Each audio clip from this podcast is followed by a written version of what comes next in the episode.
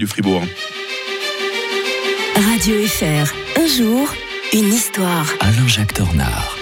Alain-Jacques Tornard nous rejoint comme tous les matins. Bonjour à l'historien de Radio Fribourg. Bonjour Mike. On revient dix ans en arrière très exactement, un 22 février 2014. Ce jour-là, euh, le président ukrainien Viktor Yanukovych était destitué suite à d'importantes manifestations pro-européennes. hein. Bah oui, parce que ce président ukrainien était en fait pro-russe et il est révoqué par le Parlement euh, à la suite de manifestations violentes dans les rues de Kiev. Alors elles ont débuté le 21 novembre 2013 sur, 2013 sur Maïdan, vous savez cette fameuse place centrale de Kiev, suite à une rupture des négociations de l'Ukraine avec l'Union européenne. Ça a toujours été compliqué hein, quand on parle de l'Union européenne, l'adhésion etc. Mais euh, à déjà à cette époque on en parlait, mais c'était vraiment euh, un peu dans les limbes.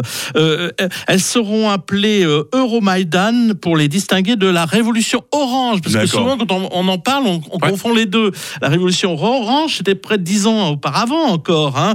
Euh, Rappelez-vous, le 21 novembre euh, 2004, en Ukraine, l'élection truquée du candidat pro-russe, euh, Yanukovych, à la présidence de la République, jette l'opposition dans la rue.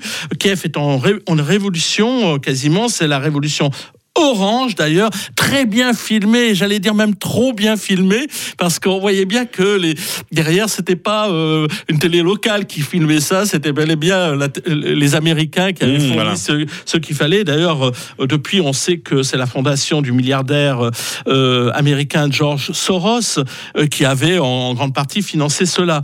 Euh, en, en fait. C'est un problème euh, permanent, euh, euh, le- ce qui se passe en, en Ukraine déjà à cette époque, car euh, comme euh, le, le président en, en question va être, vous savez, il va avoir droit à un empoisonnement à la dioxine. Euh, D'ailleurs, laissé terriblement défiguré. Voilà, hein. exactement. Et d'ailleurs, la, la mort à l'heure actuelle du dissident Navalny, eh bien, rappelle un peu euh, pour beaucoup ce, ce moment-là. Les, les Russes ne rigolent pas dans, dans- dans ces questions-là. Dans la foulée, les députés n'ont rien de plus d'ailleurs que de déchoir la langue russe de son statut de deuxième langue officielle. Je parle donc Ouais. en 2014. Ouais. Et, et- et on oublie ce genre de choses actuellement. Il y, a, il y a beaucoup de propagande pro-occidentale hein, qui font que on oublie les petits détails qui dérangent, comme le fait justement que on avait interdit la langue russe comme langue officielle, ce qui avait entraîné une réaction très violente de la Russie, qui avait envahi l- la, la Crimée, tout simplement. Mmh, voilà. Une sorte de représailles. Bien sûr, ils avaient surtout sauté sur l'occasion.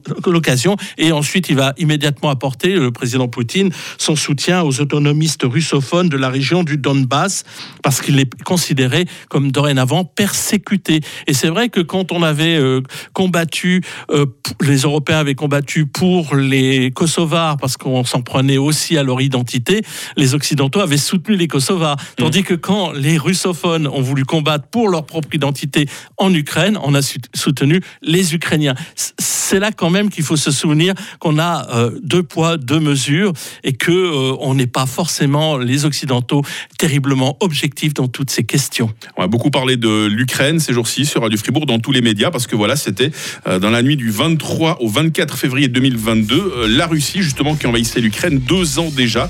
Ah bah, ça sera nos sujets de causerie pas plus tard que demain matin avec vous, Alain Jacques Tornard. hein. Je me réjouis déjà. D'ici là, passez une belle journée. hein.